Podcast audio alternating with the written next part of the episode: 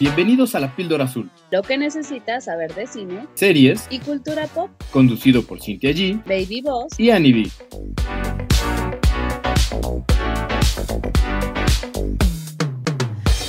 Bienvenidos a otro episodio de La Píldora Azul. Yo soy Cintia G y está conmigo Annie B porque desafortunadamente el licenciado, ya sé, qué triste. Los fans deben de estar muy este, devastados, no va a poder acompañarnos hoy, ya lo he dicho, es un, es un boss muy boss, muy ocupado, ¿verdad, Annie? Exacto, tiene ocupaciones de Baby Boss que no podemos aplazar. Exacto. Pero acá estamos nosotras para darle de con todo. dominación porque- mundial. Exacto, exacto. Sí, es, es, es así un grande jefe. Ustedes no lo saben, pero tiene operaciones encubiertas él en Abu Dhabi. Ah. No es cierto, pero bueno, lo que sí es cierto es que ya estamos acá dispuestas con la mejor actitud para contarles lo que hemos visto en estos últimos días. Y vamos a darle, Annie, de lleno con Black Adam, porque es como el gran estreno del mes, del segundo semestre, junto con Wakanda Forever, en cuanto a, a contenido como mainstream o masivo. De- definitivamente para mí el, el cine de superhéroes es un gran acierto. O sea, aquí siento que en cuanto a cinéfilos, hay dos vertientes. O te gusta o no te gusta. Tan, tan fácil. Ya, y, y ya ves que ha habido muchas críticas respecto a este cine, que no es cine para, para, para mucha gente. Incluso ya ves que hay, ha habido directores renombrados que, habla, que han Mm. hablado, han emitido su opinión sobre este género, pero que a mí me gusta. Honestamente, yo siempre he pensado que tengo como un, un espectro muy amplio, o sea, sí le entro casi a todo, ya dije que suspenso y, y terror, ¿no? Eso sí, ¿no? Pero prácticamente a todo le entro y, de- y dentro de todo ese espectro, el de superhéroes me ha gustado bastante porque, ¿sabes? Sí, sí me parece muy fantástico, o sea, de verdad creo que la palabra es fantástico llevar eh, los cómics o el anime, en el caso del contenido asiático, a la pantalla. O sea, neta, a mí me parece increíble. De hecho, no lo hemos hablado, pero... eh, o, o no me acuerdo si lo mencionamos ahora que, que hablaba sobre el concierto de los Caballeros del Zodiaco, que van a hacer una live action, va a haber una adaptación de esa serie a película. Entiendo que se estrena ahora en 2023. Y güey, la neta está bien chingón, o sea, sí está padre, está muy padre que pase de hasta de una caricatura animada a un live action, Pues sí, es que ¿no? Hay cosas que, que nuestra imaginación no, no, no, o sea, no sé cómo explicarlo, pero el chiste es, eh, todos los escritores de cómics, pues no tienen filtros, no tienen límites, y entonces ponen que, que- las personas vuelan y ponen que les sale fuego de las manos, y, y entonces esas cosas que no vemos en el mundo real, ¿no? Y cuando nosotros vemos que trasladan eso que hemos visto en papel a la realidad, es como, wow, ¿no? O sea, qué chingón, qué padre, me, me gustaría tener eso que solo mi imaginación me puede proveer y ahora lo veo en una pantalla. O sea, de una u otra forma es tantito ver un poquito todo esta, este caso de fantasía, ¿no? Así es. Eso, eso es creo que la clave, Ani. El llevar a un, a un plano realista, lo más realista posible, algo que la, la, la fantasía y la ficción que escribió una persona, ¿no? Y bueno, en este caso nos toca hablar de Black Adam, que es este antihéroe del universo de DC.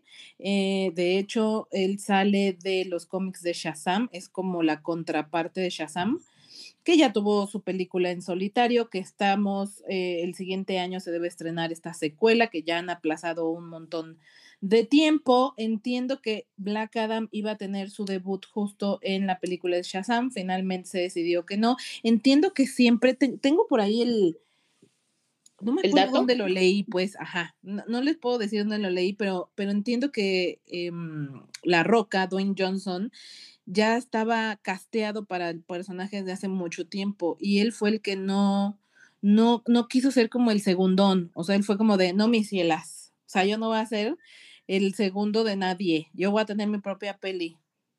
Exacto, porque ya te lo he dicho mil veces, si tienes para el whisky, tienes para los hielos.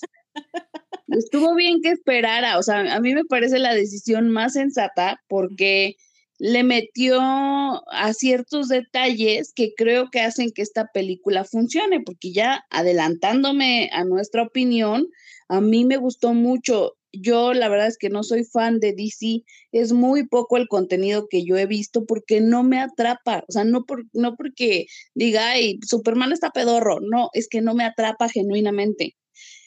Y entonces del contenido que he visto de DC, a mi gusto, es de las mejores películas y me parece increíble porque tenían hecho un cagadero, perdonen mi francés, pero en DC había un relajo que ni ellos mismos entienden.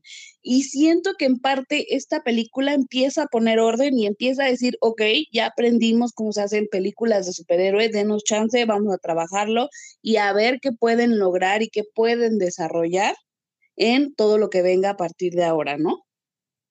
Correcto, yo estoy de acuerdo contigo. Para mí también es de las películas de DC que más me ha gustado eh, de personajes en solitario, ¿no? Porque creo que para mí ahorita la Liga de la Justicia del corte de Zack Snyder es, es como mi favorita. Y, y vaya, yo siento que en este tema de los superhéroes no todo tiene que ser super darks y súper serio como de Batman ahora con Robert Pattinson, ¿no? O sea, no todo tiene que ser así. O sea, yo siento que dentro del espectro de, de superhéroes están como los polos, ¿no? Algo tan serio como hasta la trilogía de Christopher Nolan, que es algo como mucho oscuro y denso.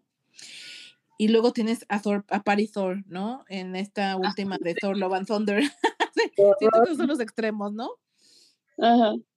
Y yo siento que esta película con Dwayne Johnson, protagonizada por Dwayne Johnson, está como en medio. O sea, ni me parece lo más cómico, ni me parece lo más serio.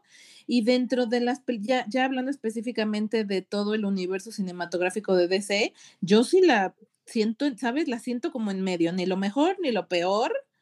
Eh, quizás sí estaría más pegada a lo mejor junto con películas como Wonder Woman, que la primera de Wonder Woman a mí me gustó bastante y siento que es otra de las buenas que tiene DC. Y, es más, fíjate, yo creo que estaría así en este orden, la, de Zack Snyder, de Justice League, luego quizá eh, entre Wonder Woman y esta, que la verdad son películas que te digo, están como, para mí, como bastante bien equilibradas, ni tan cómicas ni tan serias, ¿no? Pues creo que sí, ¿eh? O sea, digo, obviando a la trilogía de Nolan, porque me parece que esa se cuece aparte y, no la vamos a meter aquí. Pero yo creo que también, yo, yo metería igual la de Shazam. La, Shazam me gustó, también me pareció bien es tan buena, está bien lograda, entonces yo creo que metería a lo mejor esas, esas, esos títulos que tú mencionas y creo que el secreto es que está medido o está equilibrado, porque no, o sea, te ponen la comedia necesaria para que no te aburras, pero tampoco te atascan, te ponen la acción necesaria para que te mantengas interesado, porque eso sí, hay bastante acción. Otro comentario que les puedo hacer, y David siempre insiste mucho en esto, el formato en que vean la película yo esta sí se las recomiendo para ver en cine, incluso para ver en un formato especial. La neta, yo sí le invertiría.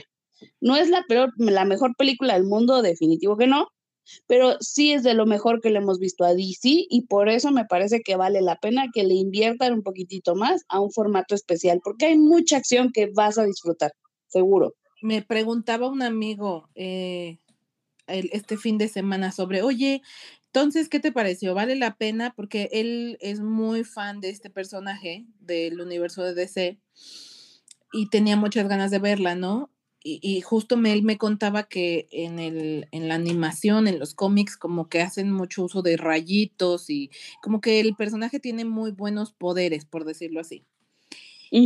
Y justo le respondí, o sea, si tú estás buscando es, eso que me comentabas, los rayitos y los poderes y peleas y como todo esto que envuelve al personaje en cuanto a sus poderes, sí cumple, cumple y bastante bien. Y creo que ya llevándolo a la parte técnica, efectos visuales, la verdad lo hicieron bastante bien. Hay muchas secuencias que a mí me gustaron bastante de, del personaje de Black Adam, pero también del personaje de Atom Smasher, también del personaje de Cyclone. Esta, esta chica, este, mm, esta heroína, tiene, o sea, aunque, aunque eh, Atom Smasher y ella salen muy poquito y tienen así como, como que los dejan bastante relegados, creo que tienen su momento de brillar y las secuencias están bastante padres. O sea, no puedo decir que los efectos especiales fueron impecables y que en ningún momento se vieron chafas. Yo uno o dos detecté que dije, ay, no, como que no, eso se vio tan bien.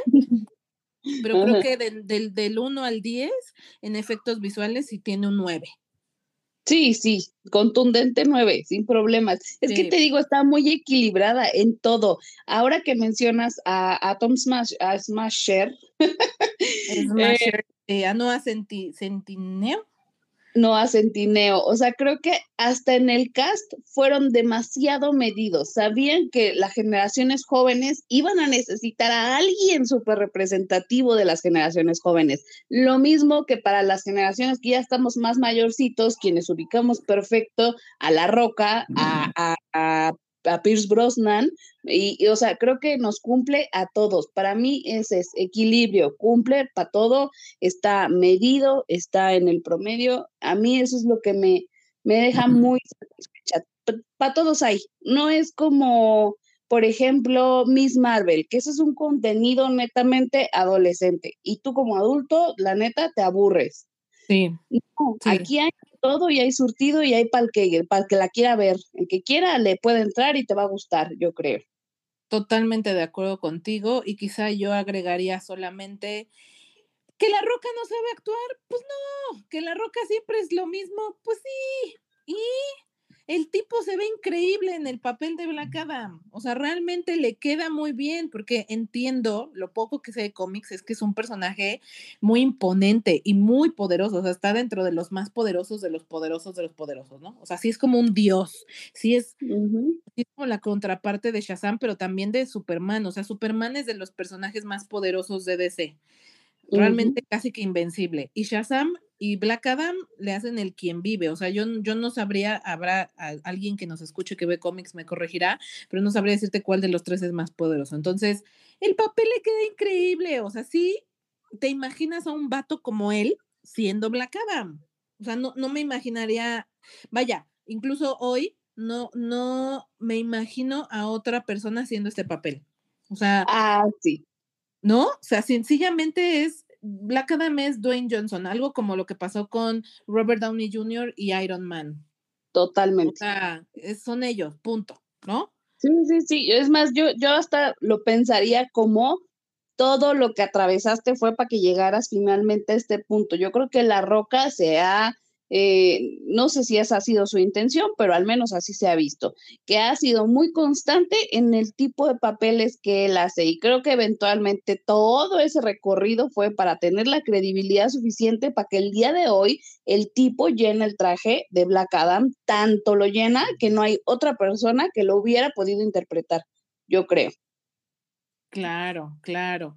Y esto que voy a decir no es spoiler, porque él no solo llegó para llenar este papel, sino para, dicen por ahí que él ha alardeado mucho sobre que esta película va a ser como un reinicio para todo el universo cinematográfico de DC y Black Adam es el punto de partida y como que va a marcar una nueva línea dentro de DC y Warner, que es quien las produce. Y lo creo. Y sí lo creo.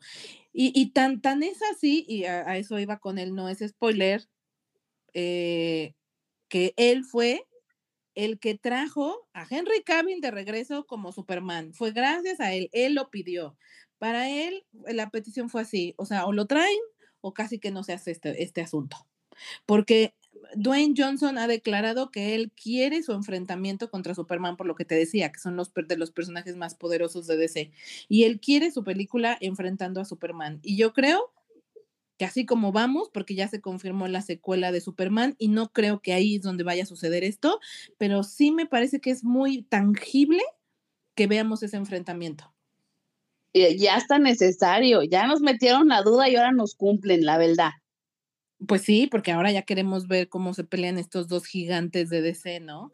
Y respecto al resto del cast, también, antes de que se me olvide, porque si no, sí se me va a ir, yo creo que los demás lo hacen bastante bien. de verdad, Eh, Pierce Brosnan a mí me cae increíble, creo que como Doctor Faith, que entiendo, me, estaba yo viendo videos de colegas Pelicómics, Somos Geeks, Mr. X, por favor, si son más clavados y les gusta y no los conocían, visiten sus canales de YouTube, ellos son muy buenos en este tema de los cómics.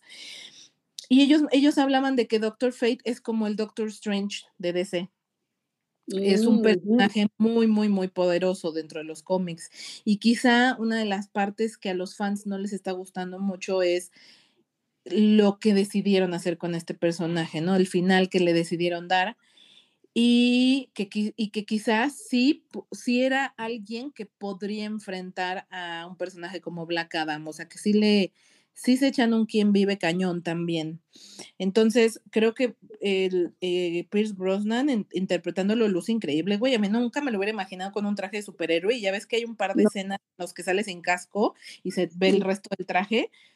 Y se ve bien, o sea, no se, no se ve raro, se le queda, le queda. Y el traje, por, por cierto, se me hace muy increíble. O sea, sí me gustó mucho porque no me imaginaba como este casco que no tiene. Eh, pues ojitos, que es completamente tapado de cara, como que estaba raro, pero no, la verdad es que luce bastante bien. No sé si a ti también te gustó. Y, o, o este, el hombre halcón, no sé cómo se llama en inglés, el hombre halcón que es interpretado por Aldis Huge, este que termina siendo como la, el que trata de contrarrestar un poco a Black Adam, el que tiene más enfrentamientos con él, y aunque no es tan poderoso como él, le da su, batalla y, le entra los golpes y no sé, él sabe que no puede contra él, pero no se achica y le entra los, a los putazos, dirían los, pues, los hombres. También me gustó mucho, también me gustó mucho. Bueno, un poquito por, por, ego de macho, la neta. O sea, sí era como ah, de no. o sea, ¿cómo se te ocurre? Yo llegué primero aquí a la pandilla. Yo siento que era mucho este, este ego masculino que ustedes a veces saben que no pueden hacer ciertas cosas, pero van y lo intentan anyways.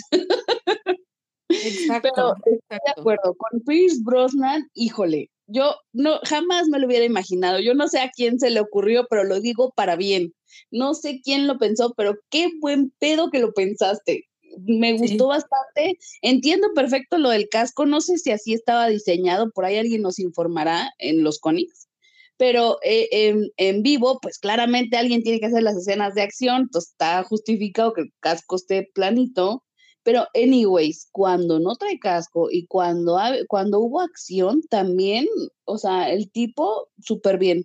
Le compras perfecto que es una persona que tiene años de sabiduría, que tiene esta paciencia, o sea, es lo suficientemente pacífico como para idear un plan, pero también lo suficientemente proactivo como para llevarlo a cabo de manera impecable. O sea, estuvo súper bien, súper, súper bien atinado. Así es. Y, finalmente, quizá, para no dejar, para que no piense que todo es también maravilloso y fantasilandia, no dejaría lo malo de fuera. A mí, el villano, Sabak, pues como que ni al caso, o sea, ¿sabes? Se sintió, no sé si, por un lado creo que de relleno, porque ya sale prácticamente en los últimos minutos y yo ya ni al caso, o sea, ya lo hubiera dejado en determinado momento para una, segundo, una segunda película, una continuación, o lo hubiera metido muchísimo antes, que de verdad fuera un rival que, que les hiciera ver su suerte, ¿no? O sea, que les costara trabajo. Eh, acabar con él. No me convenció del todo, sobre todo porque el, la persona o el, el personaje que interpreta, que es Ismael, como que en toda la película no tuvo el suficiente punch o no tiene suficiente móvil, no sé, como que se siente, creo que es de las partes que no están tan padres de la, de la película, ¿no? El, el villano. Para mí, ¿sabes cuál es el asunto? Yo creo que se enfocaron tanto en justificarnos los motivos de Black Adam, que pues, es nuestro protagonista, y no se tomaron el tiempo en justificarnos los motivos del villano. Entonces ya se ha hablado en otras películas, cuando el villano no tiene un motivo real, realmente terminas pasando desapercibido y es como de, ay, ¿tú qué, güey? Es como, ¿y tú quién eres? No sé, a mí me dejó ese vibe. Uy, sí, ya nada más porque eres el nieto, ya nada más por eso. Ah, órale, no, pues sí. No, o sea, creo que no se dieron el chance de elaborar el motivo del villano y por lo tanto resulta un poco flojo, lo cual tampoco me molesta del todo por lo que estás comentando. Creo que lo que queremos eventualmente llegar a ver es esta batalla de Superman contra Black Adam. Esa va a ser la perra, esa va a ser la buena y el rival digno. Y entonces, mira, si ahorita nos, nos iban a dar un rival blandito para llegar a lo chido, órale, se las voy a pasar, pero les faltó. Correcto. Y creo que también se relaciona, porque no, no tanto lo hemos dicho, a veces ni siquiera es que el actor lo haga bien o que el personaje no esté el problema es que más bien el personaje no está del todo bien construido y creo que eso se debe al guion. Lo hemos dicho infinidad de veces. Creo que DC sigue teniendo todavía una gran área de oportunidad en mejorar cómo bajan los guiones. Por ahí justo escuchaba a los de, creo que fue a Mr. X el que dijo que, las, que, que los mejores contenidos de DC han sido las películas animadas, eh, que tienen como muy buenas historias y que quizá ya tendrían que dejar de estar inventando cosas para los live action y más bien adaptar las películas o los contenidos animados que sí tienen muy buenas historias. Y, coincido, ¿eh? yo no, no podré decir que he visto todo, pero por ejemplo tengo muy presente en la mente de Killing Joke, que es esta película de Batman y el Guasón, que es muy buena, o sea, de verdad es una muy, muy buena película, tiene una muy buena historia y coincido en que quizá eh, ya lo intentaron demasiadas veces, ya hay bastantes películas, siguen sin mejorar del todo el guion, la historia, sin presentarnos una historia como que verdaderamente te enganche, que verdaderamente te atrape. Y, a lo mejor tiene razón, a lo mejor deberían de solo adaptar eh, contenido que ya tienen escrito, contenido que ya existe en lugar de estar como inventando, porque esta película sin duda tiene el, o, posee el mismo mal que las demás, que el guion no es del todo bueno, que la historia no está del todo bajada, tiene infinidad de huecos y conveniencias que la verdad y honestamente de todo lo bueno que ya hablamos, se te olvida todo esto. O sea, sí. es disfrutable, porque al final quizá yo lo resumiría en, no es la mejor película de, superhéroes que hemos visto, pero cumple, entretiene y, y, tan entretiene que las cosas que no funcionan tan bien se te olvidan, no, no, no, no le restan tanto. Sí, y yo no sumaría, sí, no es el mejor contenido de superhéroes, pero para mí sí es de lo mejor de DC y creo que si la intención era hacer una reestructura, como bien lo dijo Dwayne Johnson, para mí lo hicieron perfecto y me da mucha esperanza de que todo el relajo que había en DC por fin está empezando a tener forma, por fin vamos a empezar a tener películas que cada vez sean de mejor calidad. A mí me deja una buena esperanza para lo que se viene. Totalmente de acuerdo. ¿Qué calificación le pondrías, Ani?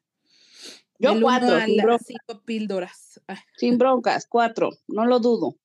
Total, yo estoy, yo, estoy contigo, yo estoy contigo. Pese a lo que no me gustó, te digo, sigo pensando que, que la historia ah, deja mucho que desear, pudo estar mejor, pero como, como también ya lo dije, entretiene y creo que es una muy buena película para desconectar tu cerebro. Lo, lo hablábamos hace rato fuera del aire. O sea, hay veces que neta no quieres pensar, quieres ir a pasarla bien. Y yo me la pasé muy bien. Muy bien, me agrada. Bueno, ya, ya se chutaron ustedes todo este, este rollo de superhéroes, pero a lo mejor para las personas que no les encantan tanto el mundo de los superhéroes, ¿qué más podemos ver en cine, Sin? Cuéntanos. Pues otra opción que recomiendo bastante ver es La Mujer Rey, esta película protagonizada por Viola Davis y que por cierto es productora de esta misma película. Y sabes, me daba como... Yo al principio sentía que como entre esta y la de Black Panther era como el Black Power acá bien cabrón. Y si bien hay muchas escenas muy buenas dentro de la película. A mí no me terminó por encantar y ahorita voy a llegar a ese punto. ¿En serio? Sí, hay algo que no. O sea, me parece, me parece que no logró pasar el de una película más del montón, nada memorable, pues a eso, a eso me refiero. Y ahorita elaboraré un poco más por qué. Eh, la película habla, es una, es una película histórica que habla sobre las Amazonas Dahomey, que es una unidad de guerreras, solo mujeres, que protegen el reino de Dahomey en África Occidental. Durante los siglos eh, 17, del 17 al 19. Y esta película está ambientada específicamente en la década de 1820, en donde justamente eh, hay como una fuerte rivalidad entre el imperio Dahomey o el reino de Dahomey y el imperio Oyo. Eh, tienen como peleas, ya sabes, peleas por terrenos, por eh, como el control de ciertos territorios. Y eh, en medio de todo esto está em, como la conquista de eh, las, las, las, ciudades o los reinados principales europeos, ¿no? Ya sean ingleses, franceses. En este caso hay algunos que son de Portugal o incluso creo que algunos vienen desde Brasil, porque me imagino que en esta época en la que las, los reinos europeos empezaron a llegar a diferentes partes de África, creo que ahí es donde comenzó la comercialización de esclavos. Porque ustedes se preguntarán, ¿cómo es que hay tanta gente de ascendencia afroamericana, o más bien africana, perdón? ¿Por qué hay, eh, por qué hay de estas personas por todas partes del mundo? Y yo creo que tiene que ver con el comercio de esclavos, mm. en donde eh, literalmente vendían a las personas para ser esclavos y se las llevaban a donde ustedes quieran, América del Sur, América del Norte, muchas partes de Europa, quizá también terminaron en muchas de las colonias en, en Medio Oriente o quizá también en las colonias asiáticas. O sea, seguramente así fue como eh, la gente de raza negra terminó por todas partes del mundo. No fue como un movimiento que obedeciera a como exploración, más bien tuvo que ver con la venta de esclavos. Qué triste. Que era como una moneda de comercio en esa época muy importante para África. O sea, muchos reinados en África vendían gente de otras de su, o sea, por ejemplo, este imperio Hoyo se hacía de mucho dinero y mucho, o sea, generaba mucho, mucha riqueza de vender em, personas, pero que no eran de su imperio, sino eh, tenían guerras y estos como presos de guerra o gente que eran de otros clanes, de otras tribus, de otros reinados, esa era la gente que ellos tomaban como prisioneros y vendían. No, bueno, qué horror. Así es. Entonces, yo, eh, algo, a una parte de la que les estoy diciendo es como mi teoría, tengo la teoría de que así fue como llegaron por todos lados personas eh, de descendencia africana o ascendencia africana todas partes del mundo. Y hay un pequeño retrato justamente a este movimiento o a esta situación y específicamente se trata, les decía, de estas como de esta como unidad eh, de unidad militar eh, solo conformada por mujeres. Y bueno, justo el personaje de Viola Davis es como la general, la, la líder de este grupo. Entonces la película te retrata Em, ¿Cómo es que llegabas a ser una de estas mujeres? Eh, prácticamente te vendían o te ofrecían al rey para que eh, fungieras como una de estas em, guerreras. O bien a lo mejor quedabas huérfana o e, e, e, era como una de las cosas a las que más podías aspirar, porque además dentro de la cultura de Dahomey eran como muy, muy bien vistas. De hecho, el rey le tenía prohibido al pueblo verlas a la cara.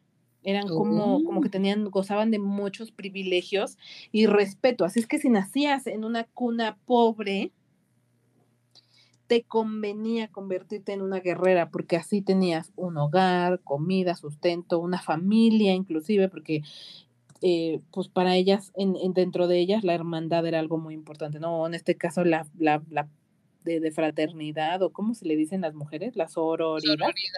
Ajá.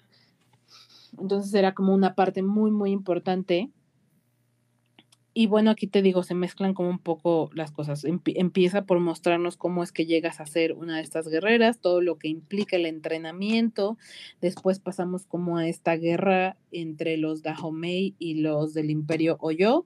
Y también por ahí queda un poco entrelazado, mezclado toda esta parte de los europeos y el comercio de esclavos. Entonces, eh, creo que a mí lo que no me gustó es que siento está demasiado larga, o sea, dura más de dos horas. Para mí es completamente innecesario que dure tanto y eso hace que se sienta pesada. O sea, si hay un momento en el que dices, güey, o sea, ¿para dónde estamos yendo? ¿Cómo está este asunto o qué? O sea, como que sí cae un poco para mí el ritmo porque sí, el que sea tan larga y que yo no sienta que esto sea necesario, no siento que sea trascendental que haya durado tanto, hace que por momentos se sienta pesada y por momentos decaiga el ritmo. Hay ciertas cosas que pudieron haberse resuelto de otra manera. Creo que Ayola lo hace muy bien, o sea, siento que seguramente tuvo un entrenamiento muy fuerte para este papel, no lo dudo ni tantito. La verdad es que físicamente eh, estas amazonas de, del pueblo de Ahomey eh, e, están, o sea, sí, sí, se siente como el girl power, ¿sabes? O sea, sí se siente como el, güey, qué chingón. Estas mujeres son unas chingonas. Así como cuando las valquirias, ¿no? Ándale, algo así, justamente, justamente. Esa parte está increíble, te digo, Viola Davis lo hace súper bien. Eh, la verdad es que fuera de eso me parece una película como no memorable. O sea, no, no sentí, no me sentí que, que la historia me atrapara. Mm. Mm, en ningún momento me sentí como, como inmersa o comprometida con la historia, con los personajes, con querer saber qué pasa, querer saber a dónde llegan, como que algo ahí me faltó a mí que no terminé por enganchar con la película. Y creo que tiene que ver con esto, que de repente es demasiado larga, demasiado larga que llega a ser un poquito tediosa. Ajá. ¿Qué tal las, las, peleas, por ejemplo? O sea, porque yo lo que medio alcancé a ver en el tráiler pues, fue que había como bastante acción ahí, ¿qué tal? Las secuencias de pelea son muy buenas porque justo como prácticamente no usan armas, por lo menos ellas. De hecho, una de las cosas que entiendo eh, trajo, trajeron los europeos fueron las armas de fuego. Entonces, algo de lo que intercambiaban o con lo que comercializaban era ofrecerle armas a los pueblos africanos. Pero este grupo de mujeres, aunque sabía usar este, mosquetes, no era como el, el, instrumento principal de pelea. De hecho, ellas más bien hacía, eh, tenían peleas cuerpo a cuerpo. Mm. Entonces, todas las secuencias de pelea cuerpo a cuerpo son muy buenas y hay muchas coreografías muy buenas, sobre todo porque te digo, al final estamos viendo mujeres, no es tan común. Si nos remitimos a, a Marvel, por ejemplo, pues el 80% o el 90% son hombres. Y ves en pelea a Black Widow y ya se acabó. ¿No? Entonces, el hecho de que sean solamente mujeres, la verdad te digo, te da como un vibe así de girl power muy cañón. Ahora, es importante que sepan que este ejército femenino sí existió en África entre los 1600 y hasta los 1904 y justo estaba conformado por mujeres capturadas de otras tribus que se rehusaban a casarse ya sea por eh, rebeldes o, o también por criminales. Eh, por ser criminales, pues.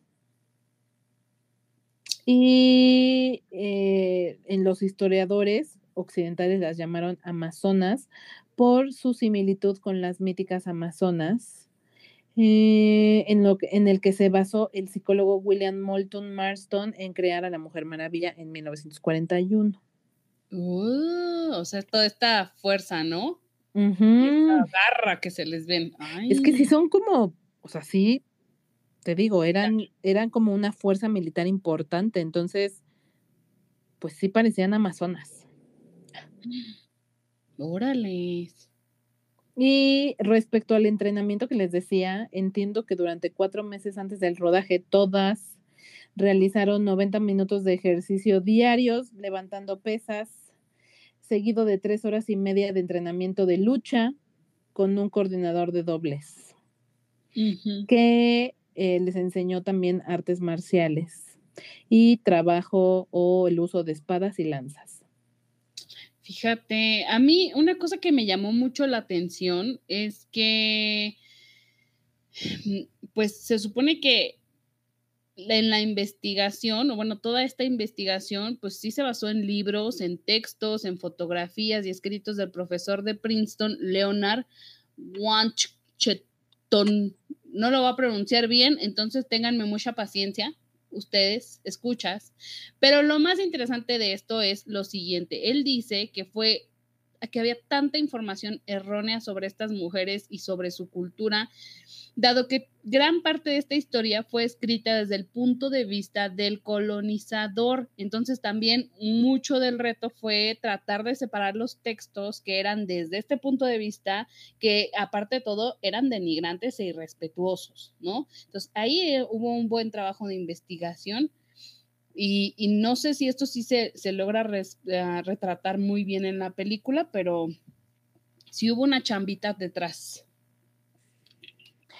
Yo creo que sí, creo, creo que al final trataron de retratar lo mejor posible o lo mejor que pudieron a estas guerreras, porque te digo, lo que sí debo admitir es que se la pantalla transmite todo este girl power, ¿no? Y como me imagino estas amazonas eran guerreras como muy poderosas, eh, físicamente poderosas y con un estatus social también tan poderoso que por eso te convenía, que, por eso te decía, creo que te convenía convertirte en una de ellas antes que cualquier otra cosa. Mm, eh, de hecho, parte de mm, eh, la historia se centra en una chica, una joven, que empieza como su camino a volverse, a convertirse en una de estas guerreras, una de estas amazonas, y, justamente ella no quería casarse porque en esa época pues eh, te, te casaban con alguien, tus papás te vendían, te comprometían con alguien, te gustara o no te gustara, y pues eras como su, de la propiedad de la persona, ¿no? Entonces, sí, para muchas mujeres seguro era un mejor camino volverse una guerrera que terminar siendo la esposa de un güey golpeador o que te tratara como un objeto. No, pues sí, mil veces. Pero en muchas culturas, ¿no? No es como que los, este, los occidentales nos salvamos, ¿no? O, en Europa, ya ves que eh, me acuerdo de esta película del último duelo, e, en la que el problema fue que se metió o abusó de la mujer de otro hombre, no, no, no como por, por haber abusado de ella, sino porque era de otro hombre si la, si la mujer hubiese sido soltera, bueno, pues no era de nadie, ¿no? No, problema. Pues oye, qué bárbaro, qué horror de sociedad. Qué bueno que ya nos estamos dando cuenta. Quizá el tema de que es demasiado larga y que la historia a mí no me enganchó. No puedo decir que por eso es mala, solo digo, ah, no me enganchó. Pues yo todavía se me antoja verla, pero ya con tu opinión creo que voy a esperar a que llegue a streaming. Ándale, yo les diría eso. No, no digo que sea mal, insisto, pero quizá para cine, mm, no, no, no, no. Mejor vayamos a ver Black Adam. Una que sí ya está disponible en servicio de streaming, y estamos hablando de Netflix, es la serie The Watcher o El Vigilante. Esta serie es como de suspenso, Sí, yo creo que es más suspenso que drama, porque incluso le dan ahí un toque como medio misticón y medio. Como para. Medio sobrenatural. Ándale, ¿no? Como... Paranormal me gusta Eso sí. ¿La viste? No, no. La viste? Ay, es que liberaron un chorro de material, porque en todas las plataformas, como que el fin de semana pasado, todas se pusieron de acuerdo para estrenar cosas. Y entonces, no, yo tampoco. Es verdad. No. No, no me pude partir tanto, pero esta sí la vi y acá les vengo yo a contar para ver si ustedes también la quieren ver. Resulta que esta historia del vigilante está basada en hechos reales. Ustedes saben que esas, esas cuatro palabras son de nuestras palabras favoritas, basada en hechos reales. Es como de significa chismecito. Alguien la pasó mal y quiero enterarme por qué. Esta historia nos habla de una familia que llega a vivir así de que a la casa de sus sueños, porque aparece hasta como un castillo. O sea, la casa es padrísima, es enorme. Incluso la casa tiene adentro uno de estos, este, como elevadores de comida, ya sabes, de esas casas de antes, de, donde había trabajando para ellos, este, todo un ejército de sirvientes. Y tienen estos elevadores donde bajaban tu plato de comida o donde echaban la, la ropa, también lo utilizaban para lavandería. Bueno, así estaba la casa, imagínense ustedes.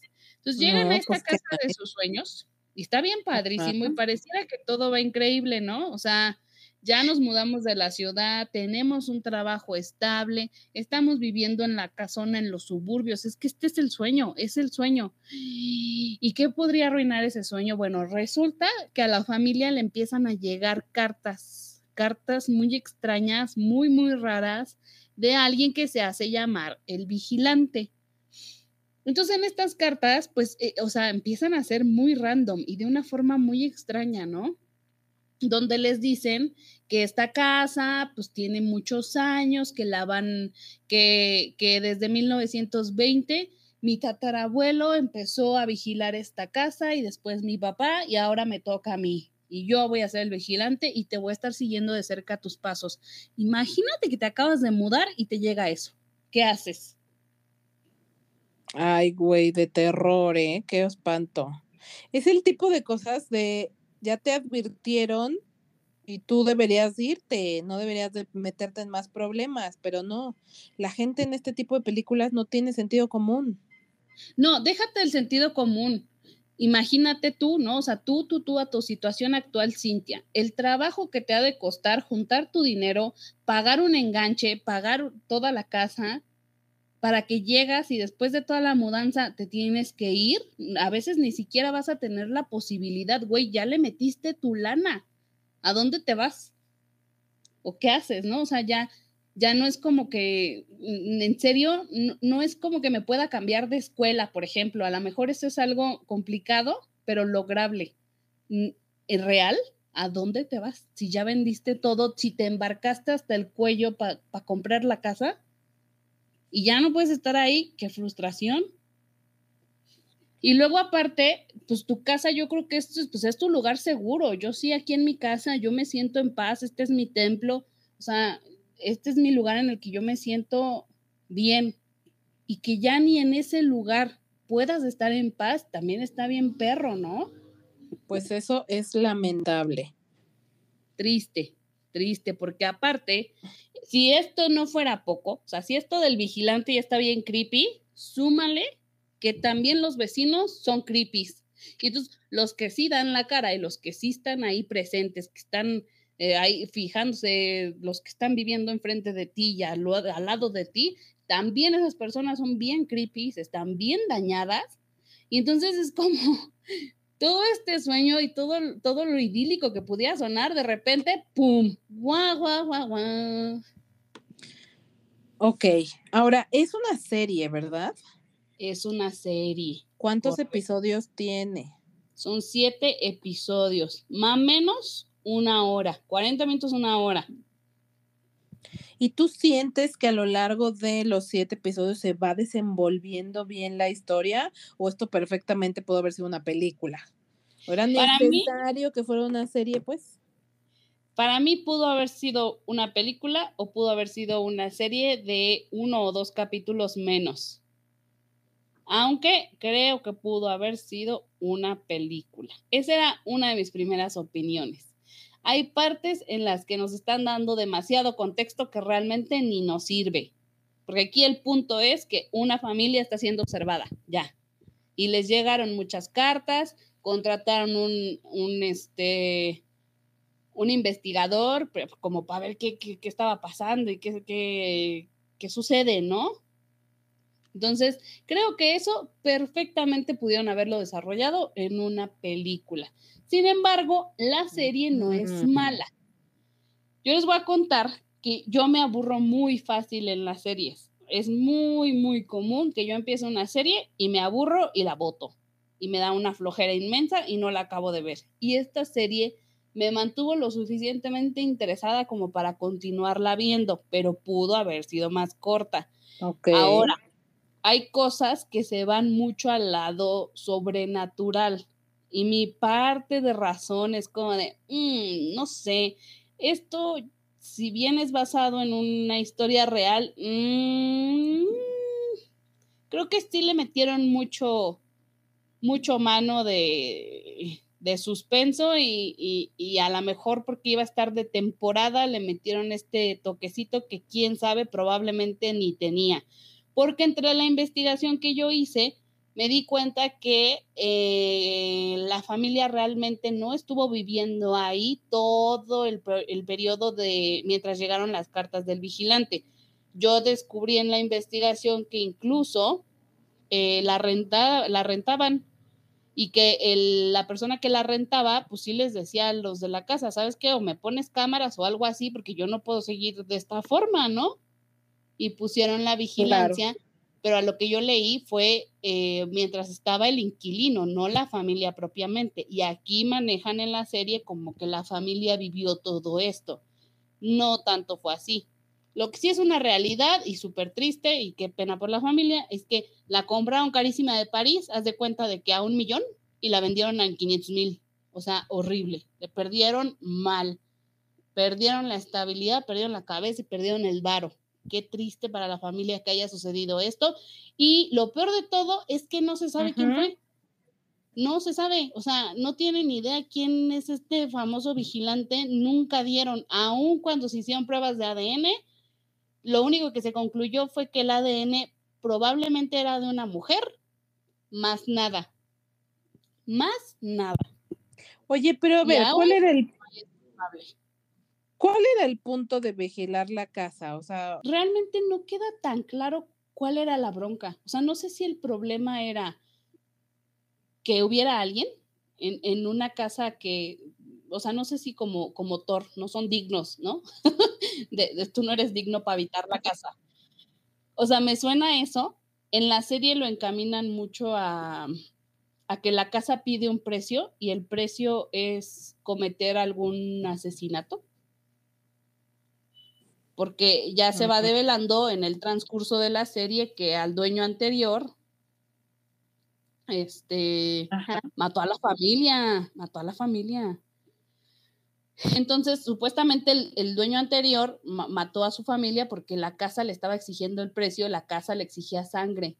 Entonces, en la serie va más allá, te digo, va más hacia lo sobrenatural. Aunque yo no sé, te digo que también mi feeling es como de que no sé, a lo mejor es como más bien no la puedes habitar tú.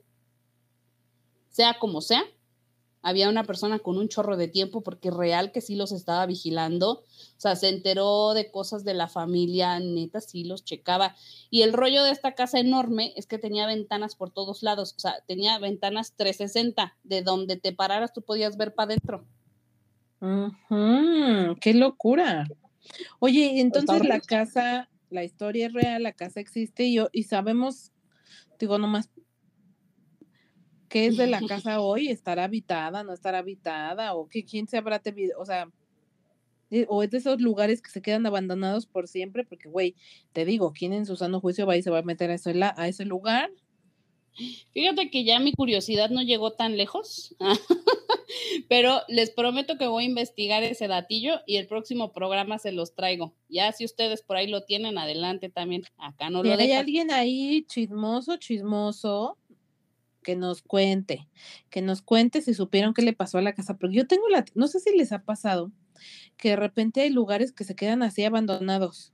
Y yo tengo la teoría de que es porque tienen una carga de energía tan fuerte, o sea, algo muy feo pasó ahí o, no sé, que se quedan abandonados, ya nunca nadie los compra, ya nunca nadie los usa.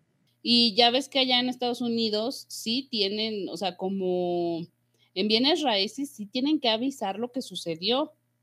Y muchas de estas casas salen en una ganga porque fue, pues al final de cuentas fueron escenas de crímenes muy duros, pero hay otras tantas, como bien lo señalas, que quedan abandonadas, pero bueno, qué fuerte, qué fuerte está y no, no quisiese yo ser este, un integrante de la familia Brannock, como se llaman aquí en nuestra historia, que por cierto, el cast está protagonizado por Naomi Watts, quien hace a Nora Miller Brannock, la madre de familia, y Bobby Cannavale a Dean Brannock, que a Bobby, por cierto, lo hemos visto en varios proyectos, me gusta, me gusta sus interpretaciones. Aquí sí es como, como un hombre muy de pronto en su papel de, de, macho, ya sabes, ¿no? O sea, como protector de familia y se monta en el papel de, no, es mi familia, ¿no? Y quiere llegar al fondo de este asunto y se vuelve así obsesivo como, como el meme de, del tipo que está explicando, así con su, con su tablero y con hilitos. Es de, de The Office, ¿no? Sí, entendí la referencia. Así se pone, lo, literal, ¿eh? literal se pone en ese mood de que no, no van a jugar conmigo. Entonces de pronto sí, a, mí lo que me gusta es que yo no veo al mismo actor en todas las, las películas, series donde él sale. Me gusta bastante que me parece muy multifacético. Soy fan de Bobby Cannavale y todo súper bien. Me parecieron buenas interpretaciones. No creo para nada que esta sea la serie del año. No creo que te dé un chorro de miedo como para que también digas, no, hombre, en esta temporada no te puede faltar de Watcher tampoco. Pero sí creo que la serie está buena, te entretiene, estás domingueando, quieres pasar un ratito ahí con tu ligue, está bien, te resuelve porque te va, te va a meter en la historia no es maravillosa, creo que es buena, yo le asignaría tres píldoras de cinco. Todo bien, disponible en Netflix. Muy bien, pues yo siento que como recomendación está buena porque, güey, hay gente que neta, yo no sé, quiero ser ustedes, que tienen tiempo para ver un montón de cosas que luego se les acaban las opciones. Entonces, aquí está esta y nada más porque es Naomi Watts ya, mm, yo tenía muchas ganas de verla, pero creo que lo que no tengo es tiempo. Entonces voy a tener que darle prioridad a otros, a otros eh, contenidos que, que, que, traigo ahí atorados como Dopsic. Ay, sí. Sí, que es así, tengo mucho, muchas ganas de verlo. Han hablado tanto de ella que, que espero ya tener, tener el tiempo para podérselas reseñar. Yo también traigo aquí atravesada esa de Dope, sí que la traigo de que ya quiero. Pero entonces, si ustedes también andan este, con ese pendiente, alcáncenos y lo chismorreamos en próximos episodios.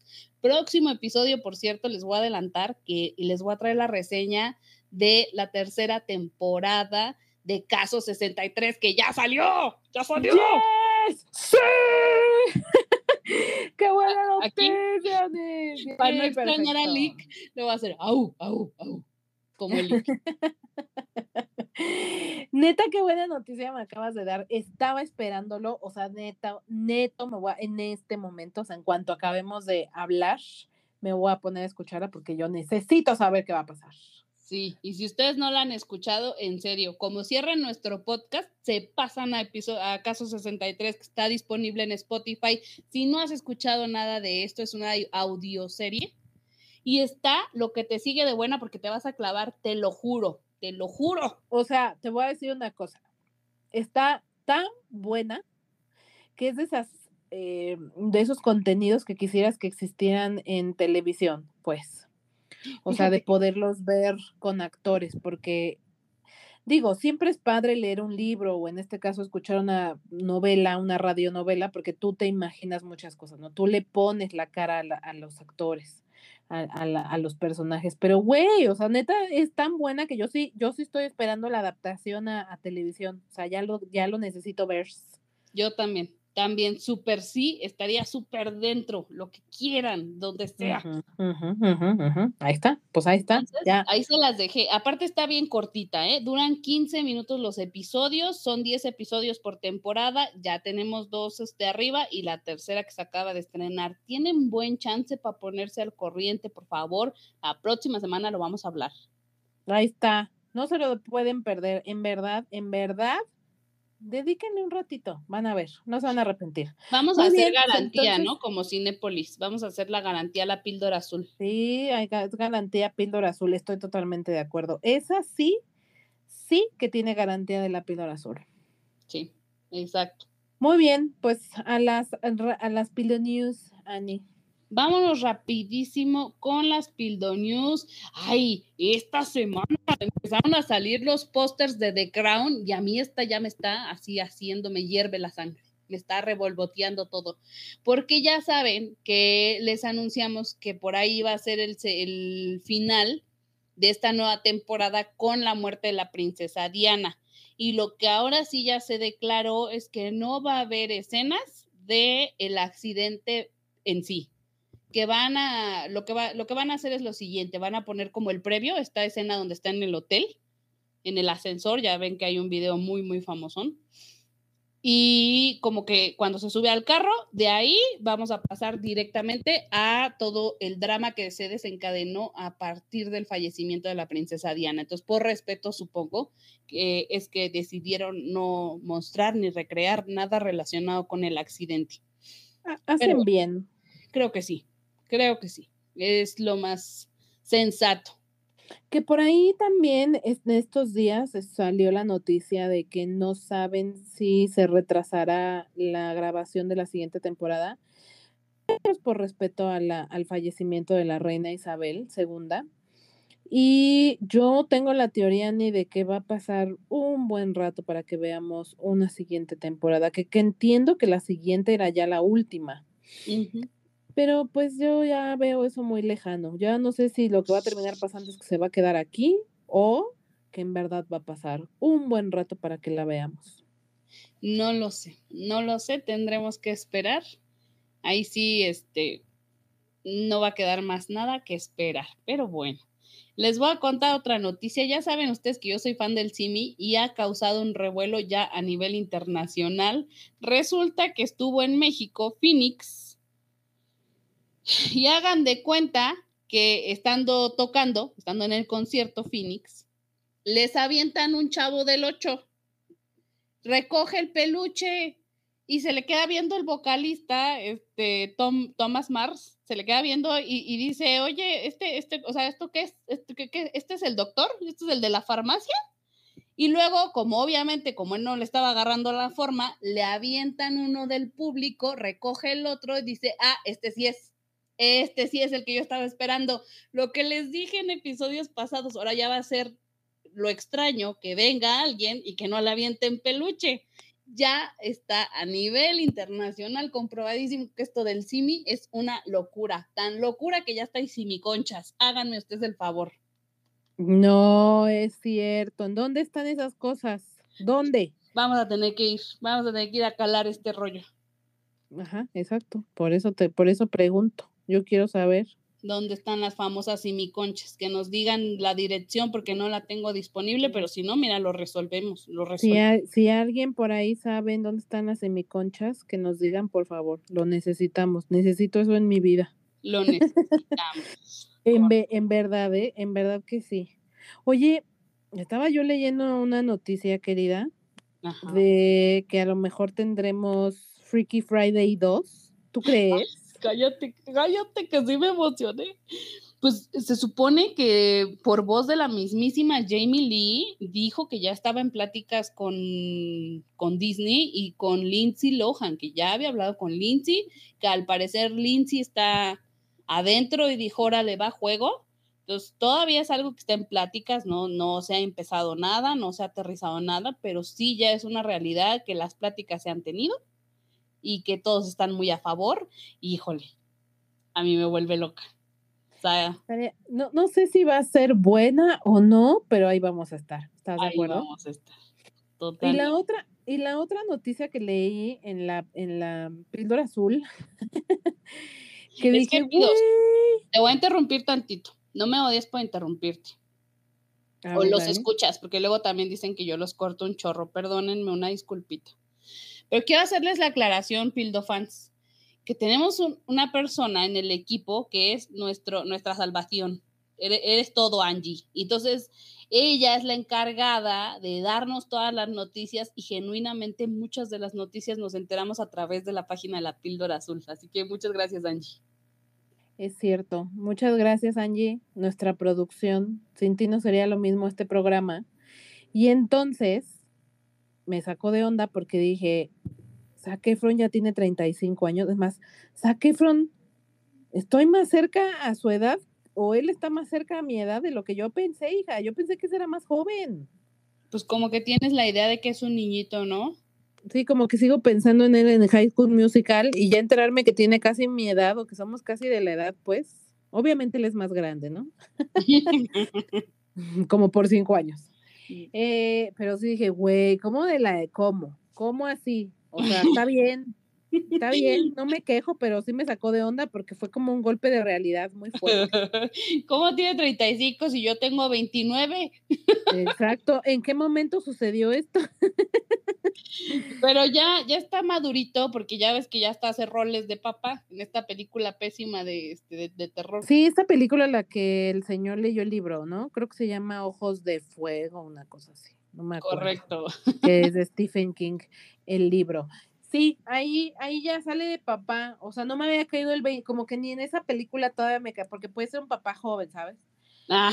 Digo, sigue siendo muy joven, obviamente, pero sí, no sé, sí me sacó de onda, sí me choqueó. yo digo que está en la edad perfecta. No es porque yo vaya a cumplir justo esos años ahorita. Exacto. Está perfectísimo. Pero bueno, y en otras noticias, eh, pues ya saben, ya hablamos de que la película de Pinocho de Guillermo del Toro ya se ha, se ha estrenado. Y fíjense que es, fue muy triste todo este asunto de la premier porque recién acababa de fallecer la mamá de, Guillermo. De Guillermo. Y entonces eh, él, él, compartía una parte como muy privada en la que decía que él vio esa película cuando era niño con su mamá, ¿no? Y justamente, y por eso nos llamaba tanto la atención esta versión de Guillermo, ¿no? Porque él le quiso dar un, un giro. Les voy a leer rápidamente lo que dijo él. ¿Sabes? Vi la película cuando era niño y es una película que me unió con mi mamá. Ella me regalaba pinochos tallados y me afectó profundamente por dos razones. Traté de hacer la película a los 11 años en Super 8 con animación de arcilla y fallé. Y me afectó porque Pinocho veía el mundo como yo lo veía o yo lo sentía así. Intimidante, lleno de mentiras, plagado de peligros. Entonces, eh, por eso quería hacer una película sobre la desobediencia como una virtud una virtud muy necesaria ahora mismo con Pinocho y decir que no necesitas cambiar para ser amado, que debes ser amado tal como eres. Y si me permiten, la otra cosa que es importante para mí hoy es mi madre. Mi madre acaba de fallecer y esto es muy especial para ella y para mí. Y quiero que sepan que esta no es solo la primera vez que la verán ustedes, sino también va a ser la primera vez que ella vea la película con nosotros. Es que es que Memo eres grande. Memito bebé chiquito. Así es como, ay, ternurilla. Pero muy interesante la visión, ¿no? Lo hablamos en la película de, Disney cuando hacíamos la reseña, que, que, a mí me parecía muy alarmante que esa película era para niños. Y hasta les dije, yo en mi vida les vuelvo a poner esta película a mi hijo, al menos no ahorita chiquito. No, no, no, que habrá pasado el memito. No, no, no, es que eso es muy, muy densa y muy oscura, ya lo dijimos. Y la verdad yo no entiendo cómo demonios la vi y la vi más de una vez de niña, güey, o sea, que no me dejó un trauma. A lo mejor sí lo tengo por ahí, fíjate. No, seguro. Después de todo, después de todo ahí debo tener ahí un trauma no resuelto con esa película porque qué densidad. Si ahora como adulto lo pienso, imagínense de niño. No, mira, yo creo que todos los adultos somos funcionales, pero realmente muchos traemos un chorro de huellitas ahí bien profundas y generado al contenido que hemos visto. La neta. La Netflix. Y ya para cerrar la sección de noticias, les cuento que por ahí ya ven que estuvo circulando el rumor de que Harrison Ford se incorporaba a las líneas de Marvel. Bueno, pues ya está comprobado que él va a interpretar a Thaddeus Thunderbolt Ross en Capitán América New World Order. ¿Qué tal? No, pues buena adición. Siempre es bueno ver a Harrison Ford. Qué mal que el actor original falleció este año. Pero mm. bueno, pues la vida sigue, supongo. Pero exacto, o sea, lamentamos mucho el fallecimiento de William Hurt, pero en otra parte, pues sí agradecemos que Harrison Ford se sume a Marvel. En fin, pues estas fueron las noticias y para que no extrañemos al licenciado y a su petición de canciones, el día de hoy les voy a recomendar una canción que a mí me gusta bastante. Es una rola suavecita pero disfrutable, pero de esas que, que te gustan para dedicarle a tu ser amado. Se llama Lento de Miranda Santizo. Esta canción es de mí para ustedes. Con todo mi cariño, disfrútenla mucho. Oye, pero esta chica, eh, ¿de quién es? ¿De dónde? ¿Cuándo? ¿Cómo? ¿Qué? ¿Por qué? Se llama Miranda Santizo. Esta chica como que va creciendo, va creciendo, está despegando, ya es bastante famosa en varios lados. De hecho, acaba de estar en un festival de, de estos de Tecate, me parece, ya parte del line-up. Entonces, me gusta, es una propuesta que se siente fresca, es de esa, de esa, de esa música que produce México, que no sabes por qué no has escuchado o sea, es neta es de estas chavas que dices, porque yo no la he escuchado antes, pero me gusta, me agrada. Tuve la oportunidad de, trabajar con ella en algún proyecto y aparte es una niña súper linda, una niña dulcísima, es un amor de personita. De verdad que les recomiendo mucho ir a seguirla. Ok. les dejamos esa canción lento. Perfecto. Muy bien, pues muchísimas gracias, Ani. Muchísimas gracias a todos por quedarse hasta el final, por darle play, por compartir y recomendar, ¿eh? porque yo creo que cada uno de ustedes nos recomienda, ¿verdad? Seguro que sí. Entonces, eh, ya saben, nos pueden encontrar en Facebook, Twitter e Instagram como la píldora azul, con una A entre píldora y azul. Y nos despedimos, los dejamos con esta canción que ya está, este, está suavecita, me gusta, me gusta el vibe. Gracias, Ani. Nos escuchamos la siguiente semana. Bye. Chao.